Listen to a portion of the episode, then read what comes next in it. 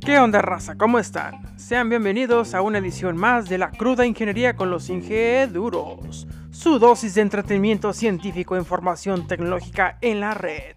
El podcast más chacalón y curada del gremio en el habla hispana.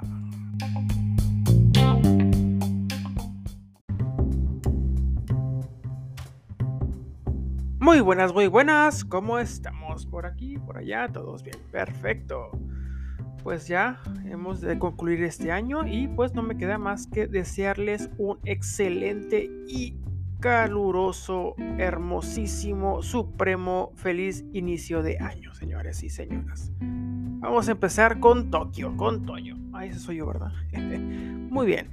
Bueno, como les comentaba la vez pasada, cómo es que abrí este podcast y con qué concepto y base se abrió este podcast. Pues bueno, les voy a decir algo eh, muy importante en cuanto a este tema. Aquí empezó por el mito de Prometeo. No sé si ustedes han escuchado hablar de Prometeo dentro de la mitología griega. A este camarada o a este dios se le atribuía la creación de la humanidad y su protección frente a los dioses ah, caray, ¿cómo fue eso? Bueno, eso es en teología. Ellos pensaban eso y se le atribuía a que fue la persona que les enseñó la medición del tiempo, la ciencia, números, alfabeto, la domesticación, el empleo del, caballo, el buey para la agricultura, etcétera, ¿no? Asimismo la navegación, que la medicina, la industria de los metales, el forjarlo, la ciencia, los presagios, la medición del campo de la astronomía, de los que para medir por, por signos zodiacales cómo iba a ser la, percepción o la persona en, un futuro. Bueno, así era la, la, cuántica en su momento, ¿no? Bueno, en sí se lo atribuyo este pequeño espacio que he abierto aquí en la red del habla hispana en cuanto a la ciencia, eh, e ingeniería, maravillas y medicina, etcétera, en cuanto a todo el desarrollo tecnológico, a Prometeo. ¿Por qué? Porque como les digo, aquí es la central de los curiosos inquietos por la ciencia. Eh, Prometeo presenta también el valor de la destreza y la inteligencia para comprender, interpretar y manejar la naturaleza como fenómenos dando lugar a las distintas técnicas que permiten el desarrollo de la civilización.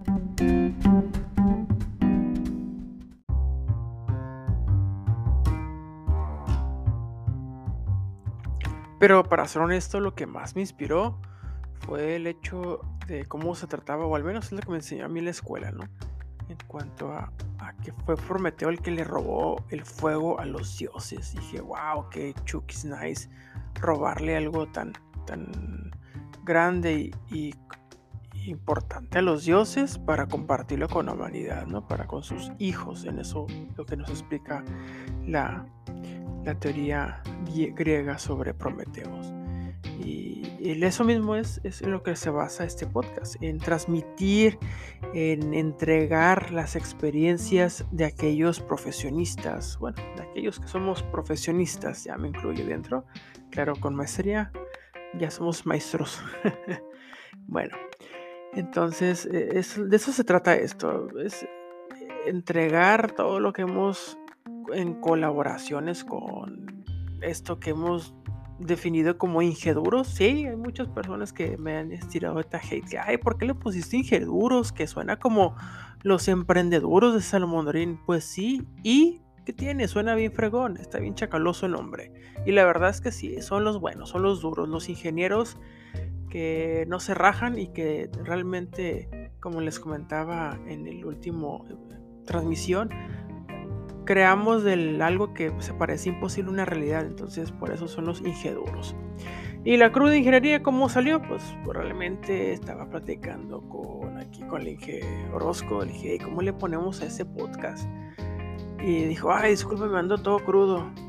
Y pum, pues, de repente salió el, el, nombre, la cruda ingeniería. Y no necesariamente por ser la cruda y con el embriagarnos, pero sí, la neta, la mayoría de los ingenieros somos unos briagos. Por ahí hay un meme que decía, ¿cómo es que pasaste cálculo y todo, las mediciones y las, toda la carrera en sí? Bueno, es que la mayoría del tiempo estuve briago, ¿no? Y, en gran parte sí les, les ha tocado, pero no, este no es el caso. Es como son las verdades. Ahora sí que siendo escépticos en todo, como todo ingeniero, en encontrar la, verdad, la razón y la realidad de las cosas. No te voy a pintar una, una fantasía que regularmente nos pintaron a todos en la, en la escuela. Porque siendo honestos, pues la escuela nada más te va a enseñar a ser tu obrero de otra persona más, a cumplir las metas y sueños de alguien más que, pues no, tal vez no va contigo o, uno que quiere crecer y, dentro de la sociedad y, cómo está el sistema de educación, pues te rige a, a cumplir los sueños ajenos. Pero aquí con la Cruz de Ingenierías te vamos a guiar para que salgas del capullo y te emprendas para este vuelo y te avientas, ¿cómo no? Te avientas a tus sueños, a tus metas que quieras realizar. Que hay muchos que decimos, ay, pero ¿para qué voy a hacer eso si hay mucha competencia? Mejor busco otra cosa. Va, adelante. Pero no hay perlucha la que no se hace. Siempre me lo han dicho esto y, y por buena experiencia se los digo, dale. Hasta que se caiga esto hay que seguirle dando, ¿no?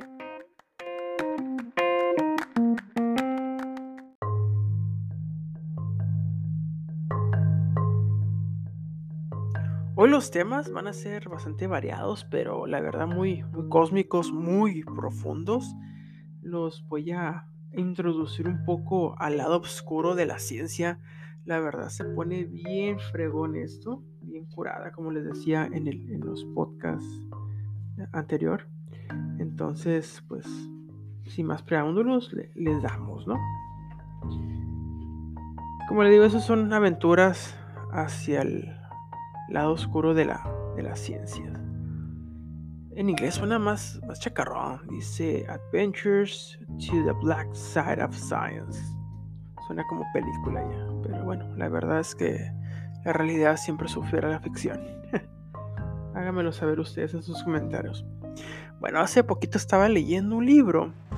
Sí, digo leer, aunque no lo parezca. Lo leo aquí en PDF, porque comprar el libro y se me hace muy distinto. Hay algunos que prefieren comprar el libro y tenerlo y experimentar las hojas. Bueno, ya es cada quien, de gustos. Pero estaba checando este libro.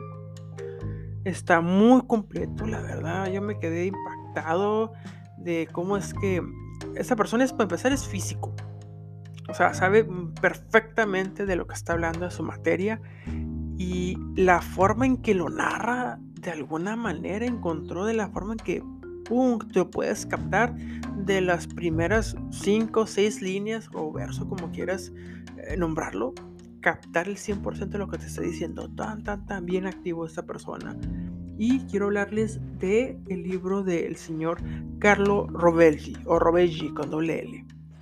Carlo Rovelli tiene ya una serie grande de, de libros en cuanto a, ciencia y la verdad que está bien curada, se lo recomiendo. Hay varios, como hay uno que se llama Los siete secretos de la, de la ciencia o las siete breves lecciones de la física. Ah, uno, de los dos temas va seguido de la mano. También está La realidad no es lo que parece. Entonces sí está un poco tripeado, fumado, puedes decirle pero la neta sí te pone a pensar, hey, ¿qué onda con esto? O sea, ¿puede ser una realidad? Pues ahí te lo, te lo va narrando paso a paso y con explicaciones científicas que a todos nos queda, hmm, puede ser posible. Entonces le doy la, la, la, razón por, ese, por esa parte. También tiene este libro, se llama Y si el tiempo no existiera. ¿Alguna vez te has puesto a pensar qué pasaría si el tiempo no existiera? o algo. Hace tiempo me acuerdo que me hicieron en la prepa una pregunta, ¿qué pasaría si no existiera la gravedad? Y la respuesta del profesor o el catedrático en aquel momento era que automáticamente saldríamos disparados de la Tierra. Y dije, no, para empezar, si no habría gravedad, simplemente no habría vida en este planeta. Sencillo. No que, ay, de repente se va la gravedad y seremos disparados. Pues no, es que si no hubiera antes, pues no hubiera pasado eso. También está otro libro que le recomiendo también muchísimo. Está El orden del tiempo. Y pues también está el nacimiento del pensamiento científico, que si vas a iniciar dentro del campo de la ciencia, de la innovación, te lo recomiendo de veras que Están muy, muy, muy buenos. Y entrando dentro de estos campos de la física, de la cuántica, de la mecánica cuántica, ahora que también le, se puso de moda, de base de datos, del metaverso que traen ahorita Facebook con todo. Dice Elon Musk que no va a jalar y, y Zuckerberg, como no, está bien fregón. Pues hay que calarle, ¿no? A ver qué pasa.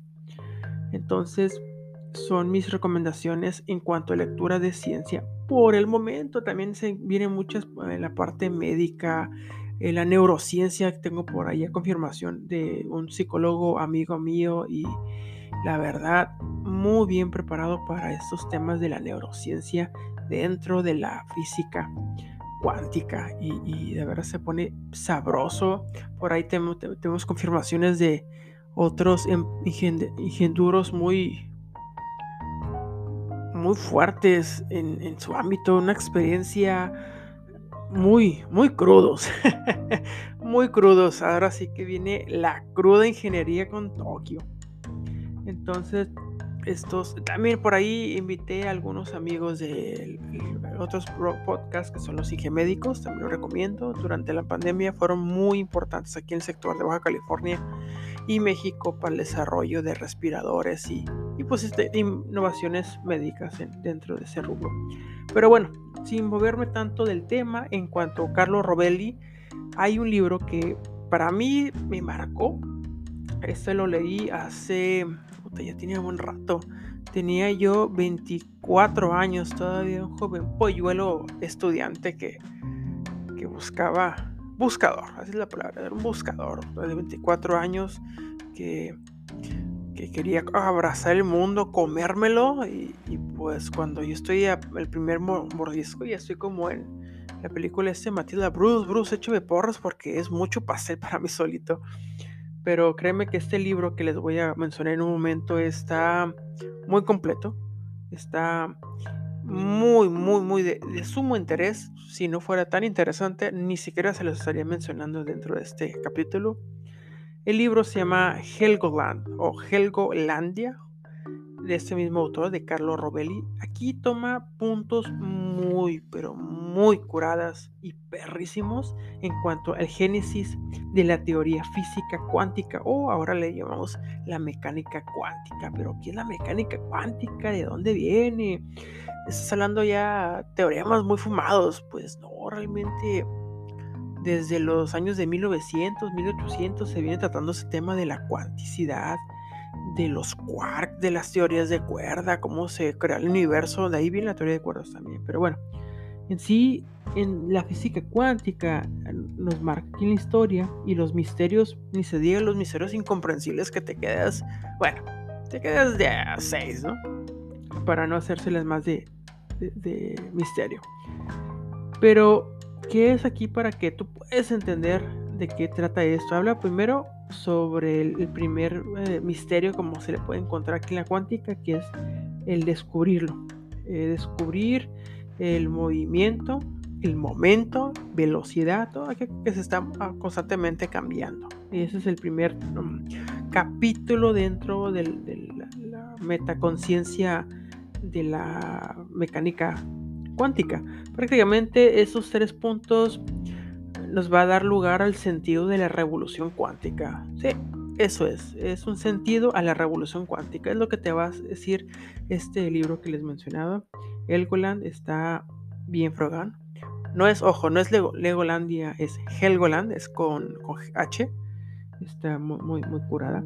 También viene la parte de en cuanto al tiempo que es el, lo que aquello que podemos predecir y predictir. Predictable, viene en inglés, la predicción del tiempo. Ojo, no estoy hablando que, ay, estás hablando de brujería, Tony, no, no, no, no, no, no va por ahí la, esta onda. Es aquello que, bueno, si hacemos que 2 más 2 es 4, más 2 va a ser 6. Entonces estamos prediciendo que 3 por 2 va a ser 6. Sí, espero que me pueda dar a entender en ese en ese punto. En cuanto a predicciones atmosféricas, ¿cómo es de que sabemos que va a llover? Bueno, es que hay una medición de vientos, de, de, procesación de, de, la, de la nube y también de habla en cuanto a la la astronomía, la astrofísica, y ahí entramos un poquito un tema, pues a lo mejor nos vamos a variar y, cambiar poquito de, nuestra parte científica, pero como no, también entra dentro de, vale, vaya la redundancia, entra dentro, ay, disculpen por eso, la, la astrología.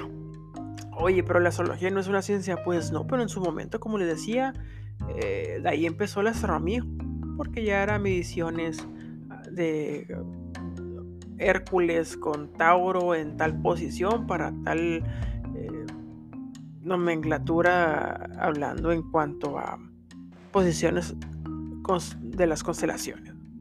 Y ah, hace poquito e, en un trabajo, uno de los compañeros me decía, ay Luis, ¿quieres saber tu casa, carta astral?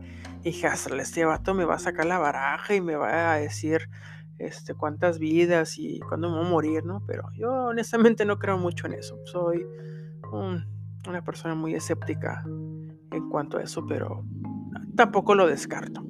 Ahora sí que ver para creer, ¿no? Ese es el, lema de hoy, ver para creer.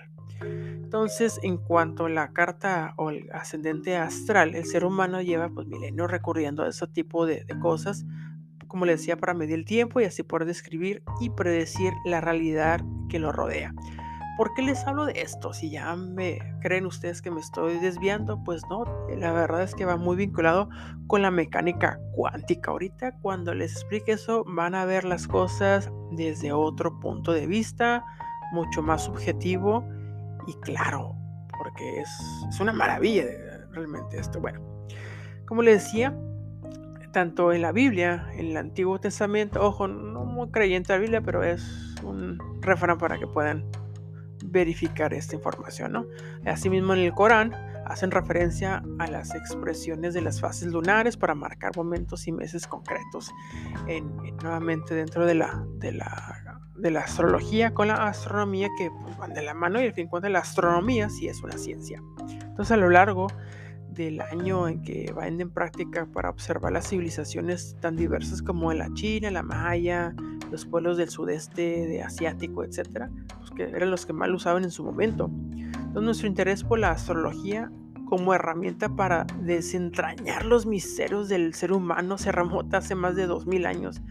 Wow, hace más de 2000 años en los tiempos del Jesús. Al menos en esa época data que la carta astral más antigua de que se tiene conciencia encontrar en una cueva por ahí en Croacia en el 2002, en una de las expediciones, se encontró que las cartas astrales se han utilizado como para obtener un conocimiento más preciso de nuestra propia personalidad, de nuestra relación con los demás y el lugar que ocupamos dentro del mundo.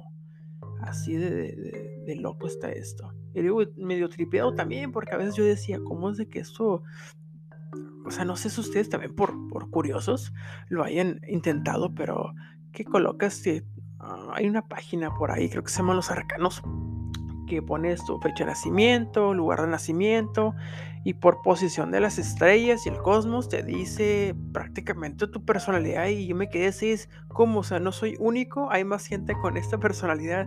Wow, es, sorprendente y se un dato muy interesante por el cual podemos empezar a, a platicar en ese espacio de ciencia.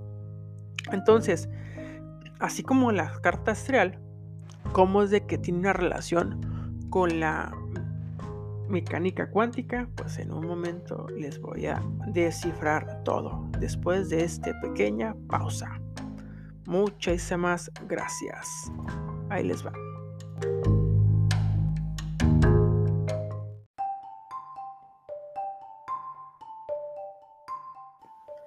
Bueno, más que comerciales son ya recomendaciones propias porque, bueno, fuera que me lo pagara. No, no es cierto. Este, no me cuesta en absoluto hacerles una mención en ese pequeño espacio. La verdad que es que con este brillito se nos antoja hasta un chatolito, un chocorate, un champurradito, pero, ah, ya sé, un riquísimo y calientito cafecito. Y la verdad que para cafecitos, sí hay varios lugares que muy fifi, la la la, pero un buen spot que te traten como camarada, no tanto el respetito. Pues sí, también el respeto es importante, ¿no? Y que te trate como persona, pero así como camarada, así que llegues, ¿eh? ¿qué onda? ¿Cómo estás? ¿Cómo ha sido tu día? Trato de raíz, la verdad, es el café de Don Chato. ¿Dónde está Don Chato? Pues simplemente agarras Google, buscas, a ver, Siri, ¿dónde está Café Don Chato? o busca directamente en Google. Google, ¿dónde está el cafetería Don Chato en Tijuana? El mejor, la verdad, el mejor café que he probado hasta ahorita. Y también desayunos Cefran, están muy buenos. Eh, o de desayunos F, los puedes buscar en Facebook, está aquí por la colina postal. Ahí el camarada es un emprendedor eh, muy bueno, la verdad, muy económico, de verdad que sabroso y no por nada lo estoy recomendando. Este, la verdad, vayan a probarlos. Está súper delightful.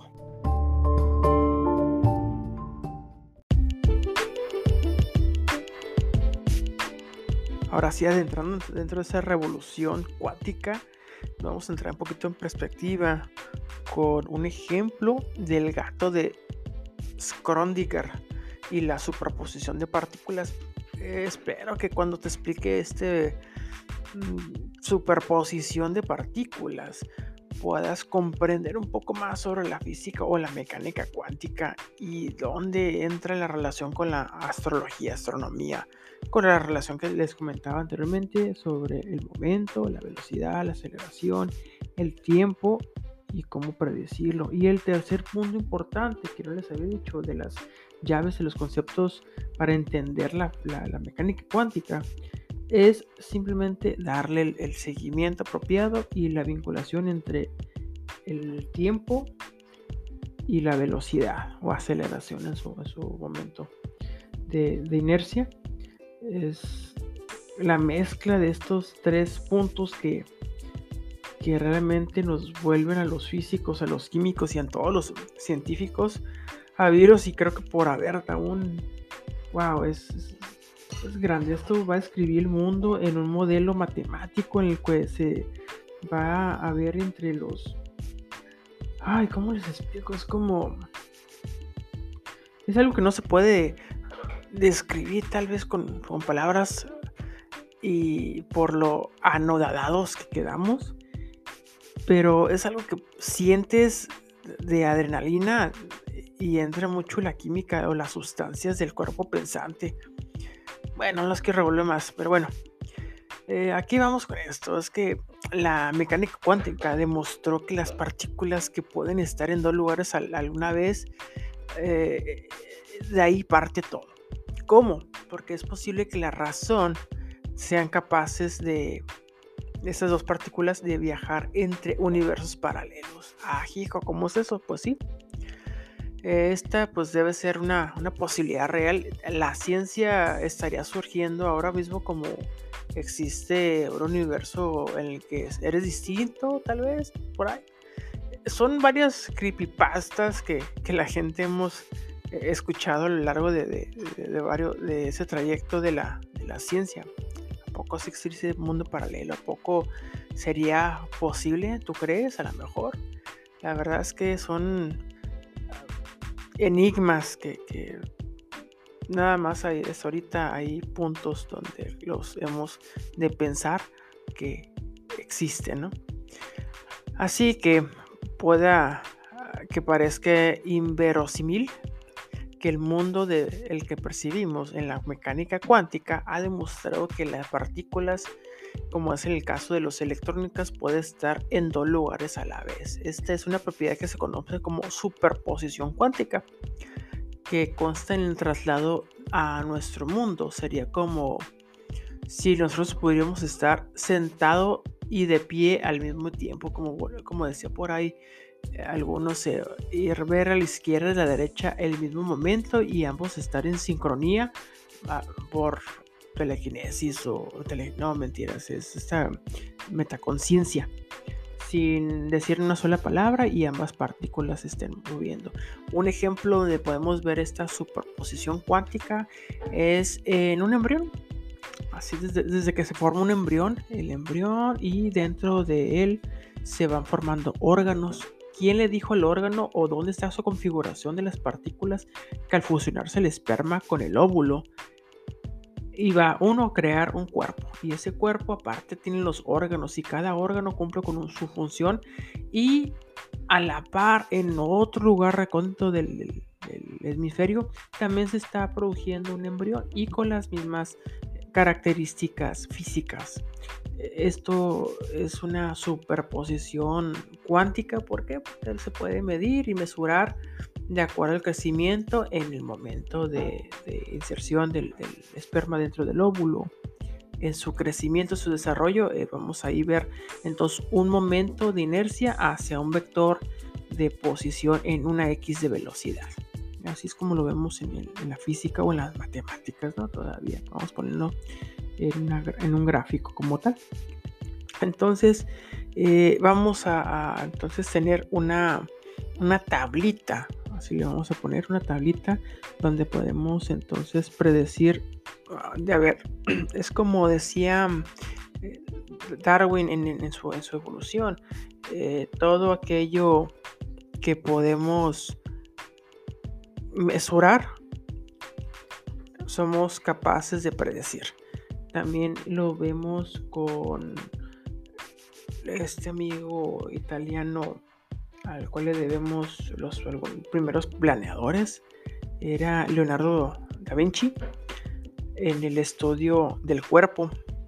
Cómo es de que tantas cantidades de tus pulgares contra tu dedo índice es el tamaño de tu, nariz pero el tamaño de tu nariz con el de tu oreja son tantas porciones para tu cachete o en tantos eh, centímetros se va, a encontrar tu, tus ojos a tanta altura de, tus orejas, ¿no? Entonces todos esos detallitos que parecen insignificantes, pero realmente son parte de nuestro día a día, pues están ahí y es lo que la, superposición cuántica emplea. Bueno, parte de lo que ellos emplean, porque también somos muy en lo de lo mega a lo micro.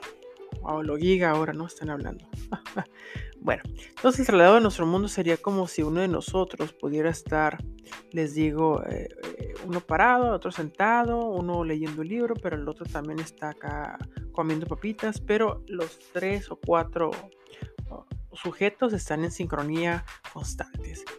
Pero entonces, ¿cómo es posible los sentidos únicamente son capaces de percibir uno de los otros en diferentes estados? Pues los estudios de la mecánica cuántica han probado que las micropartículas de las que está constituido el cosmos están en todos los estados posibles hasta que interviene al observador. ¿Quién es el observador? Pues nosotros, el que está viendo cómo esto eh, tiene una magia substancial en el cosmos, ¿no? Para que lo entiendas, eh, quiere decir que si una partícula tuviese como una de sus características el color, esta asumiría absolutamente todos los colores posibles hasta que la mirásemos. Y entonces se presentaría con una sola tonalidad. Esto es como la micropartícula que todos los colores posibles hasta que la observamos. Es como algo más, términos más simples que puedan entender todos. Y ojo, no le estoy diciendo ignorantes, también lo desconocía en su momento. Los hombres vemos colores y ya, puntos, colores que no, como que fuchsia y anda como el lado femenino que sí puede diseminar diferentes tonalidades de los, de los colores, Como dile al hombro violeta, el hombre te va a decir es morado, fuchsia es morado, y así colores que pues dependiendo del punto de vista, van a tomar cierta tonalidad. Pero partiendo de ese punto, ahí estamos hablando de tonos ya diferentes, porque le está dando un aspecto único a esas partículas. Pero estamos hablando que tomas una partícula de un origen y hay una reacción con otras partículas y a diferentes posiciones o lugares, su resultado en cuanto a sus probabilidades físicas es idéntico e inclusive los colores y tonalidades que toma. Espero que me puedan entender con, con esto y estemos dentro del mismo canal.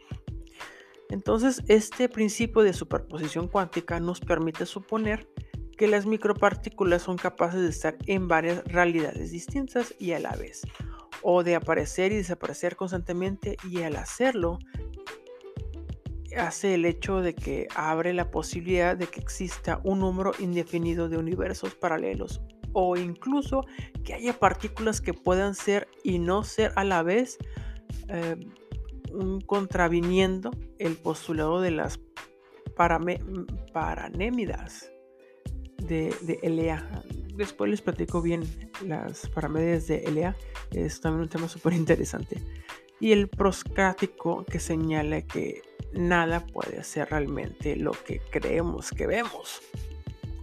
Es decir, que las partículas como tal, aún estando en diferentes lugares y momentos, parecieran que entre ellas mismas se van comunicando. Pero lo que va pasando realmente en niveles subatómicos es como realmente funciona la electricidad. Como electromecánico te voy a decir cómo funciona la electricidad, es mi mero mole.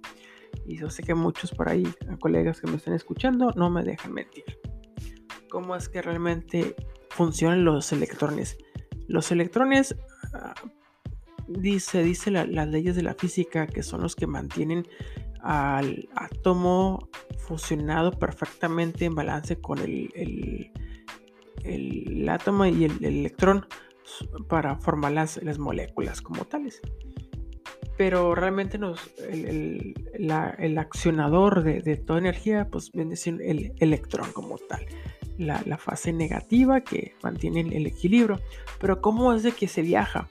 Bueno, no es como que, ay, pues vengo un superconductor, lo coloco o lo conecto de punto A a punto B y ya viaja en el alambre. No, la energía no viaja por el alambre, sino emite radiación a través del alambre. ¿Cómo es esto? Imagínate que tienes unas mil pelotitas. Y esas mil pelotitas van a viajar o van a caer en una charola que tiene 10.000 agujeritos, ¿no? Y esos pelotitas que tú lanzaste se van a intercambiando de, posiciones unas con las otras. Eh, y en los ciclos son las veces que vuelven a caer la misma pelota en el primer hoyito de donde cayeron al principio. Esos son ciclos y esos ciclos cuando más repetitivos son, realmente se les nombra frecuencia. Y eso es la superposición cuántica, la cantidad de, de posiciones que tocan en ese milisegundo que se le nombran column. En tiempo, pues ya son trabajo en joules y en calor, pues se convierte en energía.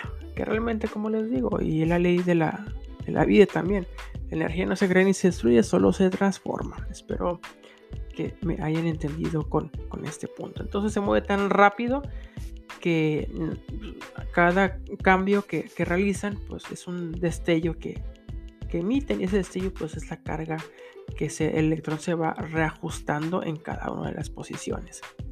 Pero ¿cómo sabe el resto de los electrones o partículas que, que vuelven? O sea, ¿cómo hace que se comunican entre ellas que inclusive vuelven a caer dentro del mismo ah, círculo de donde inició todo?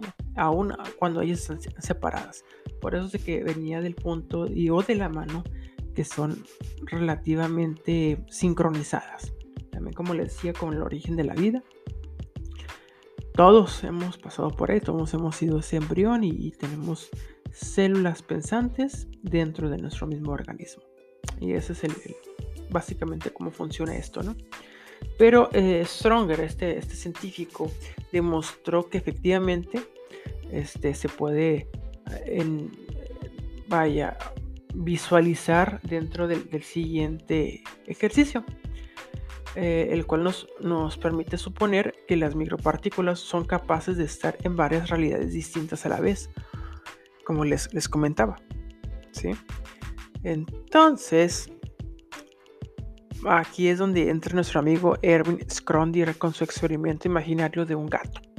El físico, para explicar el principio de superposición, nos ponía en la testidura que un gato metido en una caja opaca y cerrada dentro de la cual había una botella de gas venenoso con dispositivo de activación, según los cálculos del felino que tenía las mismas probabilidades dentro del cubículo que estar vivo o muerto con un 50%.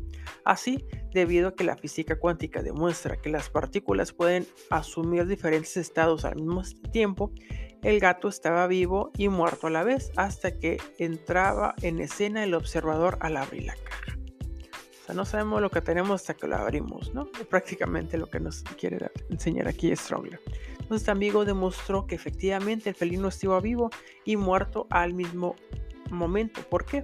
Porque las partículas se conforman dentro del gato, asumían uno de los dos estados de la forma aleatoria, como le decía un 50 y 50. Eso es bastante importante. Solo cuando el observador abriese la caja y lo haría sin motivo alguno, pues por el principio de superposición cuántica, antes habría asumido todos los estados posibles. ¿Cómo es esto que, habría asumido todos los estados posibles? Porque como no lo vemos, ¿qué es lo que hacemos? No sabemos qué es lo que está pasando dentro de la caja. Igual el gato realmente estaba dormido, nunca se movió. Pero para la curiosidad del observador, en este caso el científico, de lo que estaba realizando, ¿qué es lo que hizo? Pues supuso, son hipótesis. Entonces, marcó tiempo una, descubrió un tiempo X, lo marcó en esa línea, con la probabilidad. Y la probabilidad entra con la suposición, su, la suposición. Y él se empezó prácticamente a imaginarse las realidades planteadas según su experimento, ¿no? Nada más para que entren un poquito en contraste y puedan entender un poquito más a lo que estoy tratando de, de explicarles, ¿no? El hecho de que las de que nuestras partículas sean capaces de estar en diversos estados y lugares al mismo tiempo es lo que nos hace sospechar que existían efectivamente universos paralelos. En tal caso, es fácil suponer que las micropartículas son capaces de viajar entre los universos, asumiendo un estado diferente en cada universo, de tal manera que el gato que apareció muerto en un universo estaría vivo en el otro. Y volvemos al mismo punto. Puede que sí, puede que no. En nuestra realidad el, gato pues está vivo, está ahí en su caja, pero no sabemos qué es lo que está pasando dentro de la caja. Podemos suponer, pero la realidad es otra. ¿Y cómo es de que eh, se abre la, posibilidad a un universo paralelo? Dentro de la posibilidad, si nuestro gato aquí entonces ah, estaba muerto en el otro mundo paralelo o en la otra sincronía, puede que se estaba vivo. Es el parte del otro 50% sea, como les digo, esos son ya nada más teorías. Y, la realidad pasaría a ser así, de la única y múltiple o diversa. Y eso es automáticamente pues maravilloso. Si estamos en lo cierto, habría un universo paralelo en el que los americanos no habrían bombardeado Hiroshima y otro en que Julio César no hubiese sido asesinado. Y alguno en, en el que tú y yo tendremos los ojos de distinto color, o las posibilidades son múltiples. Esta es la teoría de Hugh Everett. Entonces, imagínate estar en, otro mundo, pero a la vez estar conectado aquí en este mundo. Qué trip tan grande. Pero la verdad sí les invito a echarse un clavado en, esta teoría de la superposición cuántica. Este, por aquí en, en la página oficial de Facebook del Ingeduros, así nos puedes ubicar, voy a subir un, un video en el cual en dos, tres minutos te, te, explique la, teoría del, del el gato en la, caja. Ya tartamudeé, una disculpa por eso. Entonces, ahí les voy a subir el, el, el video. Pero entrando dentro de este video, algo que me puede o nos puede todos percatar un poco es si las partículas están así de, vivas, nosotros somos partícula orgánica y viviente, pensante, gracias a las químicas que forman nuestra conciencia y cerebro y podemos hoy en día comunicarnos. Pero, wow, es, algo maravilloso y flipante que, haya inclusive la misma energía y se comunique entre sí de un punto a otro punto. Y otro punto que aquí se me hizo muy interesante hacértelos llegar es la nueva creación de, la forma de vida. Así como se, las partículas se comunican de uno con el otro, pues el humano llegó a un punto donde ya somos capaces de, generar los Xenobots o Xenobots con, con X eh, son capaces de reorganizarse en grupos, autocurarse, moverse con tal libertad y abren la caja de la Pandora prácticamente con, el hecho de la vida artificial. ¿Cómo se hace esto? De la AI, de la inteligencia artificial, de ahí parte hacia la vida artificial, pues por medio de esas teorías tan flipadas y creepypastas como son las teorías cuánticas, de las partículas de dónde se encuentran, cómo se van acomodando, que pues ahora han creado una nueva forma de vida. Ahora sí que nos hemos vuelto dioses. este, sus creadores la han llamado Xenobots y afirman que es una nueva forma de vida. Unas máquinas biológicas que pueden moverse por su cuenta y se organizan automáticamente por encambres, así como si fueran avispones, ¿no? Pero, ¿qué crees? O sea, aparte de ser forma de vida semi-orgánica, porque pues, es algo bioquímico, o siendo parte máquina biológica, mejor dicho, como, como lo, anteponen aquí los científicos, imagínate hasta dónde va a ser capaz de llegar esa tecnología, que sean nanopartículas que puedan operar lo inoperable. Eso e, en el estudio médico y de la ciencia por futuro, wow, la verdad me flipa y me hace un... me explota la cabeza nada más de pensar que que la realidad está superando por muchísimo la ficción. Y de ahí vienen tantos tantos destellos. En qué sentido esos vienen esos destellos pues de que algo nos imaginamos. Por ejemplo hace unos 40 50 años no menos unos 40 años cuando salían en su apogeo las películas de Star Wars no y ay pues qué curada los hologramos que hablar con un robot y que comunicarse por un pequeño aparato y mira, ahora tenemos prácticamente esa tecnología al alcance de nuestras vidas y ya ni caso le hacemos, pero hace unos 40, 50 años era un asombro. Lo que para hoy ahorita se me hace un asombro de esas partículas que han creado los xenobots y sus posibles aplicaciones en diferentes campos de, de la ciencia, me flipa tanto que yo sé que mis hijos o mis nietos van a decir, ay, papá, pues eso ya es muy común, ¿no? Y ya no le van a tomar importancia como yo lo estoy haciendo en tecnología que de, las, de la cinematografía que veíamos hace 30, 40 o 50 años atrás. Entonces, ese es el, punto importante que quería tratar con ustedes sobre, sobre todo ese tema que hoy les traigo. Hasta la próxima.